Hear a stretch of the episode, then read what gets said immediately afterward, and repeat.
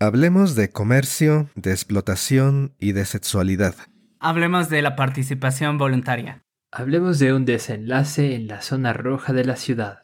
Hablemos del último arco de Kimetsu no Yaiba, Demon Slayer.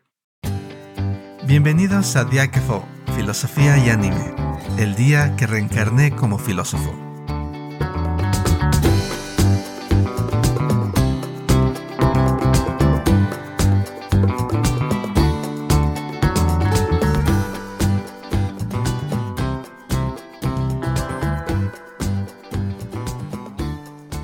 Hola, ¿qué tal? Mi nombre es Aquiles y les doy la bienvenida a un nuevo episodio de este podcast dedicado a hablar sobre series de animación japonesa desde una perspectiva filosófica. Como ya escucharon en el intro, hoy regresamos finalmente a hablar sobre Kimetsu no Yaiba o Demon Slayer y sobre su tercera temporada. Y también, como sin duda ya escucharon también, la historia de esta parte del anime nos lleva a hablar sobre sexualidad y su comercio, es decir, sobre prostitución. De hecho, esos temas creo yo son ineludibles, ya que está en el centro de la historia. Y bueno, creo que en esta ocasión tenemos que empezar advirtiendo no solo sobre spoilers, sino también sobre esos temas que ya hemos mencionado. La historia misma en Kimetsu no Yaiba trata sobre eventos y circunstancias terribles relacionados con explotación sexual y abuso de personas, en particular de mujeres, que pueden ser incómodos para algunas personas. De ser así, quizás sea buena idea que no escuchen este podcast. Hecha la advertencia, quiero empezar con el planteamiento de esta temporada de Demon Slayer. Porque la historia misma está ubicada en el llamado Distrito de Entretenimiento, un lugar dedicado prominentemente al comercio sexual. Y en ese lugar es normal que lleguen personas a vender mujeres para que sean explotadas como prostitutas. Y de hecho los protagonistas de la historia, Tanjiro, Inosuke y Zenitsu, se hacen pasar como niñas y son vendidos o vendidas a distintos prostíbulos. Y bueno, ese es el inicio de la historia. Y para empezar la discusión de este episodio, hoy estoy aquí con Javier y, con Lalo y, me gustaría empezar preguntándoles qué ideas, qué temas filosóficos les trae esta ubicación donde transcurre la historia y también los eventos que ocurren en esta temporada de Demon Slayer.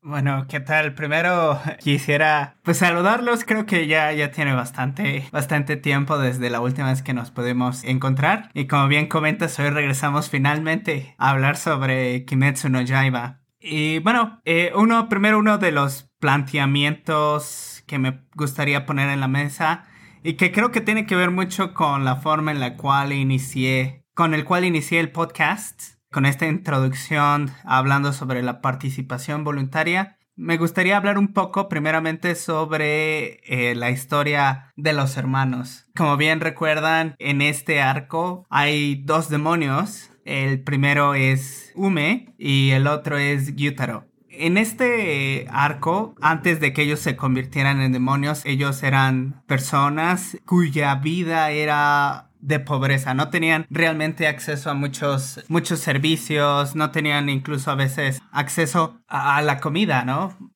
ellos carecían de muchas cosas. Sin embargo, ¿qué es lo que pasa cuando nace su hermana? Porque Yutaro es el mayor y después nace su hermana en ese entonces con el nombre de Daki. Lo, lo que empiezan a ver es que en ella hay esta posibilidad de salir fuera de este círculo de pobreza que les rodea. Lógicamente, a lo mejor uno viendo el anime no se pone a pensar mucho en cuáles son esas circunstancias en las cuales se piensa o, por las cuales ellos podrían salir de la pobreza. Lógicamente esto se traduce en la explotación sexual de esta niña, Taki. Bueno, hablando un poco sobre la participación voluntaria que, que tienen las personas, me gustaría hablar un poco sobre las circunstancias e, en las que vivimos. Creo que gran parte de las decisiones que tomamos, muchas de las cosas que decidimos hacer o no, tiene que ver mucho también con esta constricción que tenemos por parte del mundo material. Eh, el mundo material muchas veces nos cierra las puertas, nos ata las manos o nos hace tomar decisiones de las cuales realmente nos podríamos decir si estamos totalmente conscientes o, no estamos totalmente felices con esa decisión que estamos tomando. Ya que, por ejemplo, en este caso que, estamos hablando de, de las condiciones materiales en las cuales ellos se encuentran, la pregunta sería, ¿es realmente o habría otra opción a la cual ellos pudieran recurrir fuera de esta opción que les presenta la prostitución? Lógicamente podría haber muchas preguntas, muchas respuestas a ello, pero aquí lo que me gustaría poner en cuenta es que este tipo de acciones que por lo general podríamos pensar que son tomadas por una libertad que no se encuentra constreñida por nada, sí lo son, ¿no? Sí, sí hay estas condiciones que nos llevan a tomar ciertas decisiones, ¿no? A lo mejor en este entonces y a lo mejor por la por la rapidez o por la inmediatez, por la urgencia que existe para poder calmar el hambre, para poder deshacerse de estas necesidades que tenemos, a lo mejor la decisión se tomó, ¿no? Creo que con esto comenzaré pensando que la participación voluntaria en tales actos a veces no lo es así.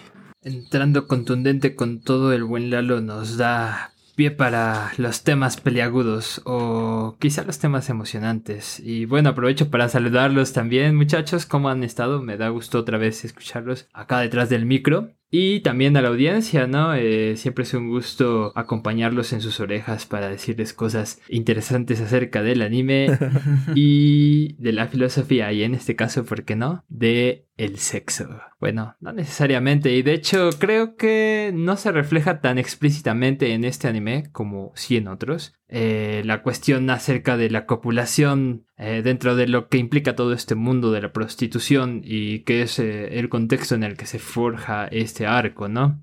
hasta eso son bastante delicados al tratar el tema. No, en el manga no lo recuerdo si también son tan cuidadosos, pero al menos en el anime este, saben que el público al que se están dirigiendo probablemente son este, personas muy jóvenes ¿no? y tienen como cierto cuidado con ello.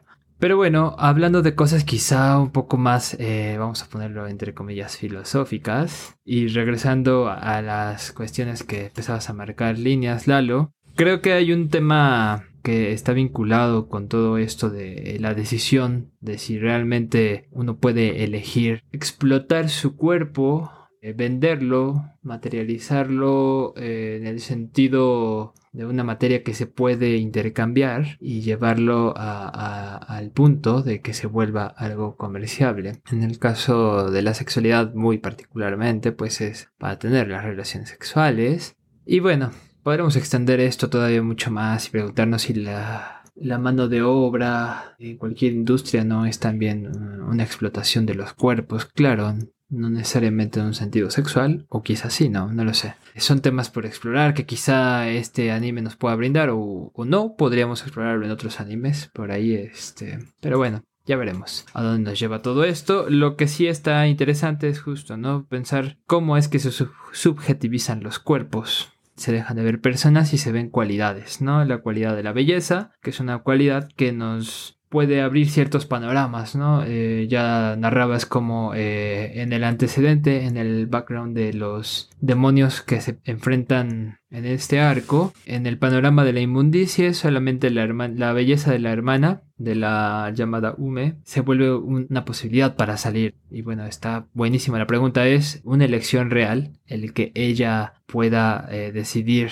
sobre su cuerpo y, voluntariamente ir a ese mundo y sacarle provecho a sus dones naturales, por ponerlo de una manera. Eh, sin embargo, siempre queda en el aire la pregunta, eh, ¿y que acaso no hay una lectura de ese cuerpo? Que no estamos encasillando por un lado, la figura de la mujer, con ciertas características, entre ellas la de la fragilidad, la de la debilidad, la de la belleza, la de la protección, o más que la protección, el cuidado, y también la de la satisfacción sexual. Por otro lado, eh, los roles sociales con los que se sobrecargan a los cuerpos y bueno, esto tiene mucho que ver con donde contextualizamos a Kimetsu no Yaiba, que es una especie del Japón por ahí de los que serán 1800 y piquillo, más o menos como que eso es lo que nos pintan. Digo, no, no es un reflejo de la historia, ¿no? Como tal, tiene tintes, tiene tintes y se notan, pero no es un anime histórico, eso no lo podríamos decir.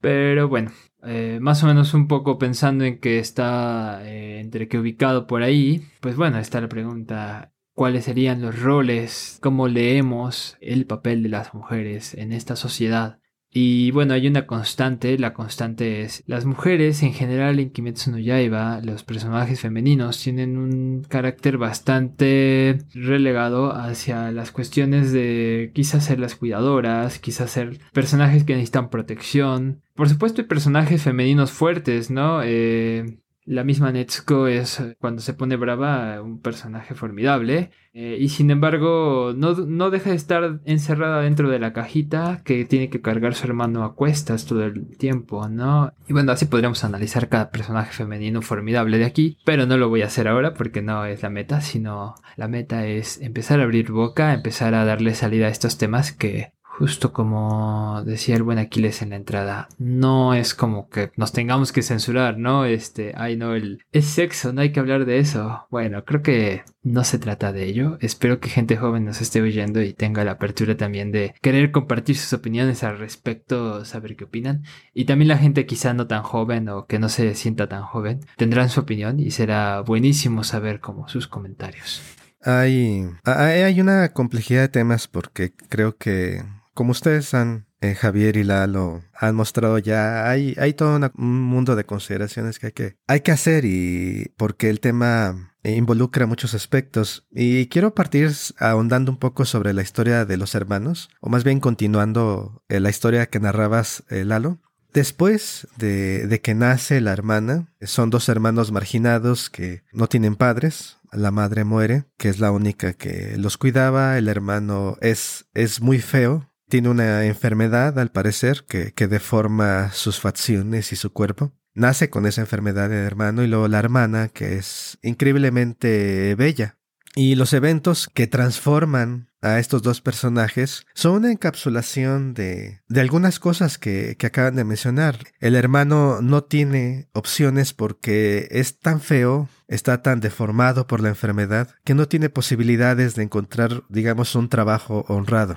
Eh, la única opción que le queda es dedicarse a ser eh, un cobrador, alguien que golpea a la gente que tiene deudas, porque es lo único que, eh, la única posibilidad que se abre para él. Y su hermana, pues como está implicada en la historia, pues va a salir de pobres porque puede comerciar con su cuerpo o va a poder comerciar y, y los eventos ocurren que ella es atacada, básicamente le empiezan a, a ofrecer una matrona por ahí en el centro de entretenimiento, eh, ofrecer a sus clientes y un samurái, no nos lo dicen, pero pues entiende que intenta abusar de ella, se defiende y le clava un pasador, un, como un alfiler grande para sujetar el, el cabello en, uno de los ojos y lo, lo, le ciega el ojo básicamente al defenderse.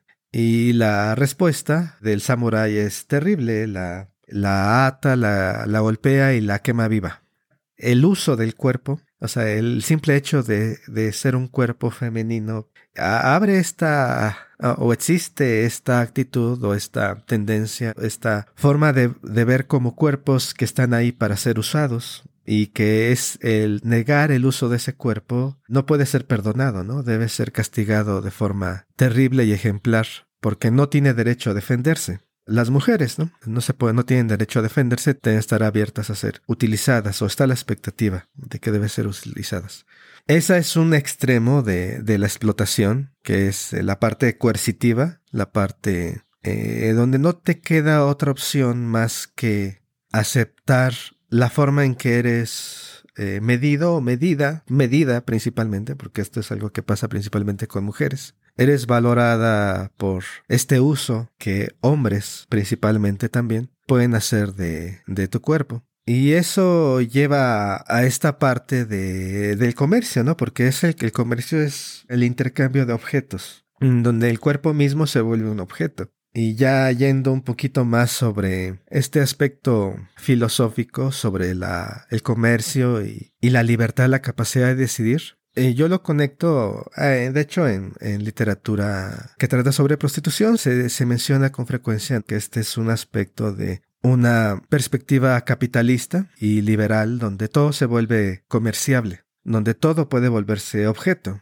Y bueno, yo lo vería más que capitalista porque el capitalismo es un sistema económico, yo diría más liberal, porque el liberalismo es, está más cercano a un sistema político y, y que tiene ciertas implicaciones éticas. Y aquí la cuestión está en que el liberalismo es la libertad de comercio, la libertad de expresión y demás, y la libertad de hacer uso de cualquier tipo de recursos. Es la libertad de poder hacer todo intercambiable. Todo se vuelve intercambiable y como tú lo decías Javier, no nada más son los cuerpos de las mujeres para el sexo, ¿no? Sino también es el cuerpo de todos para trabajar, incluso nada más el cuerpo, sino también las mentes, donde para entrar en ciertas organizaciones o ciertos trabajos se te exige que adoptes ciertas perspectivas te adaptes a la cultura de, la organización y, que sigas ciertos mandatos dictados por el sistema comercial, porque eso es lo que manda. De hecho, se apodera de todo. Todo lo que eres, tus intereses, tu mente y tu cuerpo también, eh, son sujetos de venta y de compra. Y si alguien te está pagando, eh, no puedes hacer nada contra el que te está pagando, protestar o quejarte porque te está pagando. Todo este margen de opción de usar tu mente, tu cuerpo y, tus intereses de forma libre se, se ve nulificada por el comercio mismo, por el derecho a comerciar. Y están esos dos extremos, este espectro, no sé si en la historia de que les acaba de narrar, de cómo esta chica, este, creo que eh, tenía que 14 años cuando le ocurre esto, cuando es quemada viva, ella está en un, espectro, un extremo de este espectro, que es la explotación pura, ¿no? O sea, ella nace en una circunstancia y como decía, ¿no? Realmente no tiene opción, no tiene opción. Y el otro extremo donde eh, aparentemente parece que hay opciones, pero personas deciden comerciar sexualmente con sus cuerpos para abrirse de oportunidades, ¿no? Porque es la opción, no sé, que es más accesible o es la que les permite sus circunstancias. Y hay un espectro ahí muy amplio, a lo cual luego se le da el mismo nombre, ¿no? Prostitución. Pero está la prostitución, que es la explotación sexual, el esclavismo sexual, y la otra, que es la, el comercio, eh, digamos, voluntario, eh, del sexo y del afecto y, demás. Y entonces, como hay un espectro tan amplio de esta situación que eh, debe ser claro para nuestra audiencia, ¿no? Millones de personas viven día a día es complicado luego pensar o considerar cómo debemos considerar estas historias y el sufrimiento que conllevan y cómo podría ser diferente o si debería ser diferente para empezar. Esta restricción de posibilidades, esta coerción explícita o implícita explícita porque alguien te está obligando o implícita porque es la expectativa social y las, la sociedad como funciona no te da muchas opciones, formas alternativas de lidiar, de sobrevivir en el mundo, ¿no? Y no solo de sobrevivir, sino luego de mejorar tus condiciones en el mundo. Entonces, bueno, yo traería a la mesa estos aspectos de, del comercio y del el liberalismo que transforma todo en un objeto que puede venderse y comprarse. Bueno, muchísimas cosas interesantes se acaban de decir. Yo creo que ahora pasaré igual a un plano un poco más filosófico. Comenzaré haciendo la pregunta del ¿por qué consideramos nuestro cuerpo un objeto? En este nuevo episodio volveré a traer a colación a mi caballo de guerra.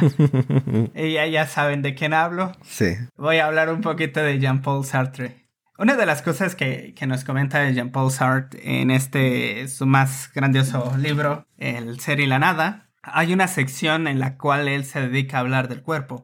Eh, en esta parte nos comienza a hablar sobre primero la percepción que tenemos del cuerpo, ¿no? Y la primera impresión que tenemos es que eh, el cuerpo es un objeto, ¿no? Es este algo más, este algo distinto de lo que soy yo. Porque cuando consideramos al yo, por lo general pensamos en el alma, ¿no? Eh, no sé, el alma, el cerebro, una inteligencia que se encuentra separada de. Pero lo que Jean-Paul Sartre nos comenta en esta sección es que el cuerpo no es esto. El cuerpo es esta extensión de la misma capacidad del alma, si se le quiere llamar así, de, de la inteligencia, de este yo que soy el yo que soy está compuesto no de dos cosas, es una sola cosa, pero una sola cosa que a través de la historia de la filosofía se ha considerado. El cuerpo, res extensa, y el pensamiento, la res cogitans. Pero Sartre lo que comenta es que no es así. E, el ser humano nosotros somos la combinación. Y es que incluso decir la palabra combinación está mal, porque cuando digo combinación estoy poniéndolos separados. Es más bien, el ser humano es este ser pensamiento, cuerpo al mismo tiempo. Él en su libro lo que hace es lo anota con un guion, ¿no? Diciendo que ambas cosas están intrínsecamente unidas y no se pueden separar. E, entonces, al pensar en este tipo de cosas, lo que, creo lo que nos pone a pensar es que cuando nosotros pensamos a las demás personas como objetos, no solamente estamos hablando o estamos diciendo que el cuerpo pasa a ser un material, pasa a ser un objeto, pasa a ser una herramienta. Por el contrario, pasa a ser no solo el cuerpo, sino el conjunto de la persona. Ya no se le ve a la persona como aquella persona que tiene esta capacidad de raciocinio, esta capacidad de pensamiento. Es más bien pasa a ser este pues eh, una roca en el camino algo que puedo utilizar y a lo mejor es, es por ello que podemos decir o podemos utilizar a las personas simplemente como medios para los fines que tenemos, ¿no? La, pregunta es que, ¿podemos aceptar este tipo de cosas? En otra serie, esta es una serie que ya, ya no sé, creo que ya no tuvo tercera temporada, sin embargo, la primera y la segunda estuvieron bastante buenas. La serie se llama Altered Carbon lo que pasaba en esta serie es que las personas que tenían dinero podían pagarse un cuerpo no solo para, para tener sexo con ellos, no solo para satisfacer sus deseos carnales, sino también para matar. Entonces, la pregunta aquí o en este tipo de escenarios lo que, lo que subyace es que, ¿qué es lo que permite pensar que nosotros tenemos el poder de no solo arrebatar el ser completo de las personas, sino incluso de, arrebatar la vida, como en este caso, ¿no?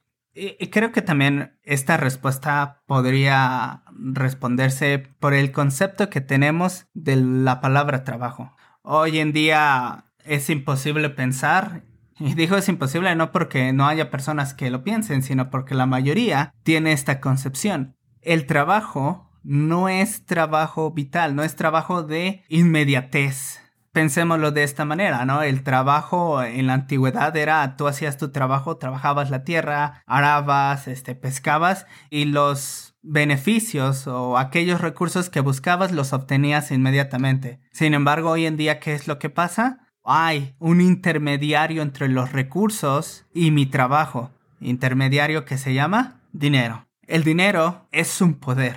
Termina cosificando y convirtiéndose en un poder.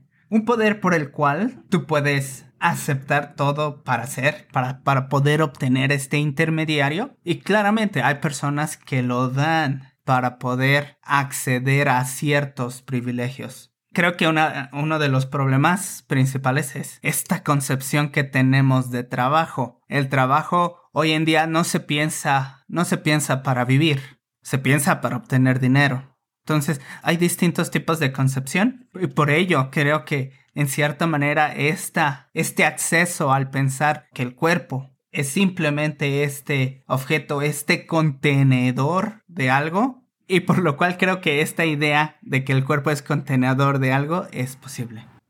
Eh, ciertamente estos temas siempre nos traen muchas cosas de las cuales podríamos comentar, eh, un montón de perspectivas desde las cuales se puede abordar y más cuando se habla de cuestiones tan sensibles como lo es la trata de personas y bueno, me agrada ver que aquí salen perspectivas como cómo leer esto desde el liberalismo, cómo leer esto desde una postura existencialista o las raíces fenomenológicas que podamos encontrar acá. Quedarían también, por ejemplo, pendientes las lecturas históricas acerca de ello o...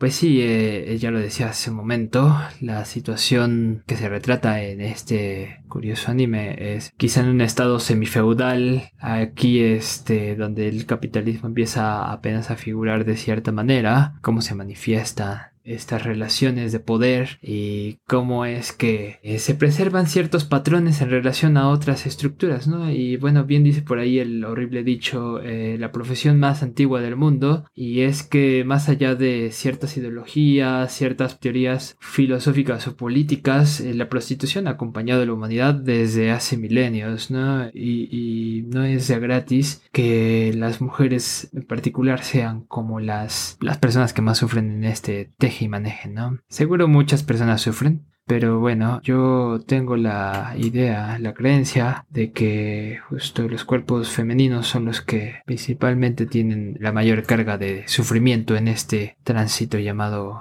prostitución. Y bueno, en ese sentido, y hablando justo de las perspectivas, creo que en este sitio nos faltaría, y me refiero con este sitio a, en esta discusión, una perspectiva femenina, ¿no? Porque pues aquí estamos hablando tres personas que se leen como varones, que tuvieron una formación como varones y que vemos desde esta óptica que sin haberlo querido o queriéndolo, eh, hemos sido beneficiados dentro de este sistema heteropatriarcal, machista, falocentrista, eh, y bueno, muchos más centristas, pero por ahora me voy a quedar con eso y bueno, nosotros tenemos una perspectiva, claro, pero siempre como que tenemos esa, eh, ese sesgo, ¿no? Que nos deja ciegos ante otras formas de ver, analizar y entender los sentires detrás de ello, ¿no? Y bueno, nuevamente, esto siempre es como picarle las, suena feo también decirlo, pero las patas al gallo. Seguro hay más de una mujer escuchando, ¿no? Eh, día que fue, y bueno, sería súper enriquecedor saber también qué opinan, ¿no? Eh, ver qué dicen por ahí recuerdo que hay un par de podcasts hechos por chicas que justo se dedican al análisis de anime, no propiamente desde la filosofía, pero bueno, si encuentro la referencia igual la comparto por ahí. Creo que en algún capítulo han dedicado a este tema. No exactamente en Kimetsu no Yaiba, como lo, lo hemos dicho en el anime, eh, la sexualización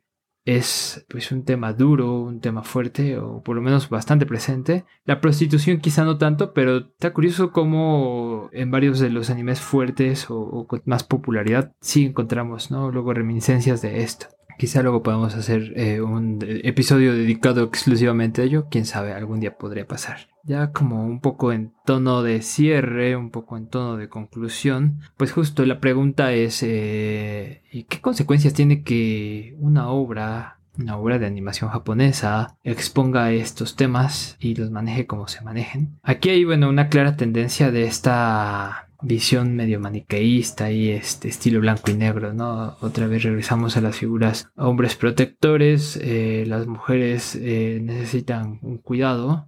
Bueno, eso es mi lectura, ¿no? Pero al final creo que no deja de ser evidente que está ahí, este, quiénes son los que vencen y qué es lo que vencen. Y, bueno, quienes están recibiendo estos mensajes, ¿no? Y, nuevamente se me va, siempre se me va como ampliar el espectro y, en general como en la recepción del eh, el mundillo del anime, cómo se observa esto, cómo se leen este tipo de actitudes y cualidades. Pero bueno, no voy a ir hoy más allá de ello, solo quería comentar estas cuestiones y seguramente es un tema emocionante, interesante, emocionante en el sentido, no, no porque emocione la prostitución, sino porque eh, justo, ¿no? Cuando son temas sensibles que requieren un análisis, muy humano, la emoción es que se puede hacer un trabajo fuerte ahí. Así es, hay muchas, hay muchas consideraciones que hacer, muchos puntos de vista, todo lo que está implicado evidentemente económico, también obviamente entran aspectos religiosos, éticos, morales, también entran cuestiones sociales, cuáles son las, circunstancias sociales que llevan a, estas actividades, alrededor de estas actividades a cuestiones criminales, obviamente, en cuanto a violencia, eh, esclavismo y trata de personas en general. También están aspectos culturales que intervienen, cómo se practica el comercio sexual es diferente en diferentes partes del mundo, como es visto. Hay multitud de elementos y una de las cosas que ilustran más esto es si tienen oportunidad de ver en... Hay un mapa en, en la Wikipedia sobre cómo son las leyes que tratan la prostitución alrededor del mundo. Y si ven, si ven ahí la legalización de la prostitución donde está regulada, donde es aceptada y eh, existen mecanismos legales que protegen de alguna forma a las personas que se dedican a esta actividad, es la minoría. Eh, y de hecho, eh, este es un podcast en español y, mucho en Sudamérica. En Sudamérica, la región del mundo donde hay más legalización, aparte de algunos países como este, Turquía, Grecia y Alemania. En el caso de, de México, la legalidad varía dependiendo del estado. En el caso de España, la prostitución es legal en sí misma, pero actividades, eh, su organización como eh, o prostíbulos eh, son ilegales, pero no hay regulaciones en España. Algo así similar ocurre en, el Reino Unido, en, la India, en Brasil y cosas así. Y ya de ahí pues te vas a diferentes formas de prohibición en todo el resto del mundo, ¿no? Desde Estados Unidos, eh, prácticamente toda la totalidad de Asia y donde realmente toda esta parte de la economía, de la actividad y de la moralidad es algo de lo que ni siquiera, como está prohibido, es subterráneo. No es que no exista, obviamente, el que esté prohibido algo simplemente lo hace quizás más peligroso. Y esa es una, una forma de ver, ¿no? Que, que tiende hacia la hacia la liberalización, digamos, del sexo, porque dice es más seguro y otra, pues la postura opuesta. No, no queremos, esto está mal, simplemente está mal y queremos que se elimine. Históricamente podemos pensar, bueno, ¿qué nos dice la historia sobre, podemos eliminar esta ¿Cómo tendría que ser el mundo para eliminar sobre todo qué es lo que queremos eliminar? Hay muchas perspectivas ahí. Lo que queremos es eliminar el riesgo, queremos eliminar lo inmoral, dependiendo de nuestra historia, como tú decías, Javier, es, es diferente ser hombre a ser mujer, en particular a este aspecto, sobre todo porque prostitución masculina existe, obviamente existe, pero es la proporción es mucho menor. Y la presión o las oportunidades para que un varón se dedique a la prostitución son más reducidas. Definitivamente es algo que la gran mayoría no vamos a experimentar, ¿no? Esa, esta serie de, de, tendencias sociales, culturales y demás que existen y que sí experimentan muchas mujeres. Y esto me lleva finalmente a lo que tú decías, eh, Lalo, cuando hablabas sobre Sartre y su perspectiva del cuerpo. Si dejamos de pensar Básicamente es, hay cosas con las que no se pueden comerciar, hay cosas que están más allá del comercio, digamos. Es formular una ontología, una metafísica. Y eso es directamente iliberal, va contra el liberalismo, porque el liberalismo es que no hay metafísica, no hay nada más allá quizás del principio más sagrado de todos, quizás que es el de la propiedad privada. El liberalismo surge para defender la propiedad privada. El Estado existe para defender la propiedad privada. En el momento en que existe eso y, tu cuerpo es tu propiedad privada, puedes hacer con eso lo que sea, ¿no? Estudiar lo que quieras, viajar, casarte con quien quieras y también comerciar con él. Entonces, poner una prohibición en un lado y luego querer el resto de las ventajas de la propiedad luego se vuelve inconsistente. Es terriblemente contradictorio y, y esa contradicción persiste porque quienes sufren esa contradicción son un sector de la población que es pobre y que también no tiene poder político principalmente, o lo han, lo han tenido muy reducido, que son las mujeres y las mujeres pobres en particular. Entonces, bueno, si vamos a esto de que hay cosas que no se no deben estar sujetas al comercio, esto implica el regreso de ciertas prohibiciones, moralidades y también con sus desventajas, las limitaciones y qué tan realista es prohibir como prohibir las drogas, por ejemplo. ¿Qué tal nos ha ido con prohibir drogas o con prohibir el alcohol cuál es la opción que nos queda. Y es una discusión que realmente todavía no hemos resuelto y es importante pensarla aunque no estemos directamente involucrados en ella porque a final de cuentas, en la medida en que haya personas marginadas y explotadas y demás, aunque te puedan decir, es que a ti no te afecta, es que tú no sabes en qué momento las condiciones de tu vida van a cambiar y tú vas a caer dentro de esa, dentro de ese área que supuestamente no te importa. Hay muchos aspectos, leyes y reformas que se hacen en favor de, por ejemplo, personas que no pueden escuchar o que no pueden ver o que no pueden caminar, que cuando tú tienes un accidente o tienes un problema de salud y demás, das gracias porque alguien se haya preocupado por eso. Y la marginación y la explotación eh, puede ocurrir a cualquiera y por eso creo que es importante que intentemos enterar un poco sobre esta situación que se oye terrible, la historia que les contábamos al principio de cómo queman viva a esta chica porque se defiende. Y realmente hace, hace un par de días en Nigeria ocurre exactamente ese escenario, ¿no? queman viva a una prostituta porque intenta defenderse, intenta evitar que la roben y la queman viva. Y esto es algo que sigue ocurriendo. Entonces, ¿cómo podemos pensar e intentar entender estos aspectos? Creo que es importante y ver toda su complejidad que afecta a muchas personas. Y nos puede tarde o temprano alcanzar a nosotros también. Bueno, bueno, pues bueno, para ir acabando, eh, bueno, ya sé que Jean Paul Sartre, pues voy a seguir hablando un poco de él. Más que nada para hablar un poco sobre más que el problema, a lo mejor no la solución, pero una forma en la cual se puede atacar. Como bien lo saben, si no es que lo he comentado aquí, a lo mejor lo habrán leído o bueno, probablemente no. Les comento, Jean-Paul Sartre pensaba que la forma en la cual uno debería de comportarse eh, no era ni pensando los demás como objetos, ni como fines, ni como medios, sino pensar que mis propias acciones, que las acciones que yo haga, son las acciones que yo quiero que los demás hagan. Por ejemplo, si yo fumo, esto es que quiero que los demás fumen.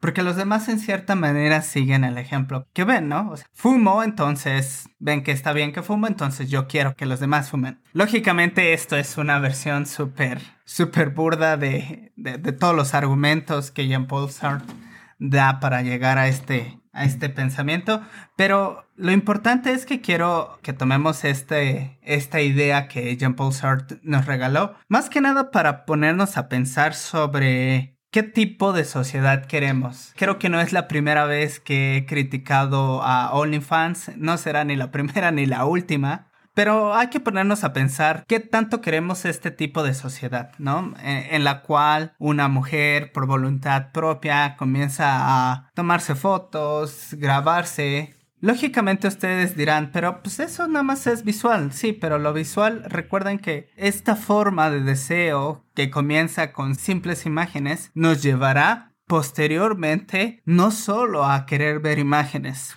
nos querrá llevar lógicamente a experimentar, ¿no? ¿Qué es lo que pasa? Y como bien lo comentaba Aquiles, hay mujeres que claramente tienen este privilegio en el cual ellas pueden decidir sobre qué hacer, pero aquellas otras tantas que no tienen ese privilegio de gozar y decir, pues yo quiero participar de este tipo de cosas, lógicamente a ellas les toca la peor parte. Entonces, la sugerencia que dejo es, pues si no queremos que este tipo de cosas sigan sucediendo, pues podemos a lo mejor pues dejar de consumir este tipo de cosas, ¿no? Comenzar a hacerlo a un lado. Pensar que, como bien dijo Aquiles, que sí, hay cosas que el dinero no puede comprar y entre ellas pues es la dignidad del cuerpo mismo, ¿no? Pues sí, bueno, y, aquí la, la, cuestión es, eh, ¿ustedes qué piensan sobre, sobre esta situación, sobre este espectro que va desde la explotación hasta, por así decirlo, una actitud, digamos, empresarial hacia el sexo? ¿Y, y cómo, cómo ven que vaya a cambiar, puedan cambiar estas, las circunstancias, los riesgos y peligros alrededor de, de estas actividades. Yo personalmente creo que hay un retorno de aspectos morales, hay un rechazo quizás de comercio, una revaluación. Hemos hablado aquí también antes de nuestra relación con la naturaleza y parte de eso natural es el cuerpo, ¿no? Entonces, ¿cómo nos reinventamos esta relación con nuestros cuerpos? Ah, hay una preocupación, creo yo, en, en nuestro entorno de en un entorno que desconfía más y más del capitalismo y del liberalismo y que quiere límites, como quizás también lo, acabas de expresar, Lalo. Entonces, ¿hacia dónde creen que, que vamos con estos temas? Y bien amigos, amigas, amigues, si ustedes quieren que sigamos hablando de temas escabrosos, nada, no es cierto. Pues bueno, eh, lo he intentado hacer durante todo este episodio, es una clara y abierta disposición a que ustedes comenten, digan lo que sienten, lo que piensan, lo que les gusta, no les gusta respecto al tema. Y para ello tenemos, bueno, los recursos virtuales, tenemos redes sociales, Facebook, Instagram, YouTube.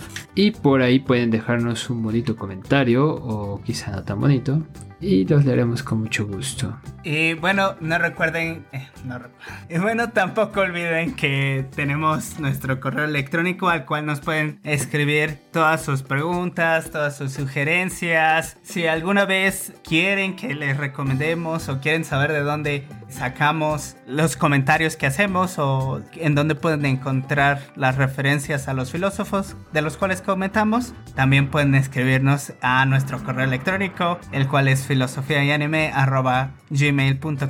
y anime gmail.com filosofía y anime gmail.com no olviden que también podrán encontrar todos los episodios ah, que hasta este momento han salido filosofía y anime.com filosofía y anime.com como siempre, muchas gracias por escucharnos y, gracias de nuevo por este episodio, Javier Lalo, que como ya han comentado, ya tenía rato que no nos habíamos podido reunir los tres. Sí, esperemos que esto oh, ya se, se repita más seguido. Ojalá que sí. Ya verán que sí. Cuídese. Nos vemos. Bye. Bye. Chao.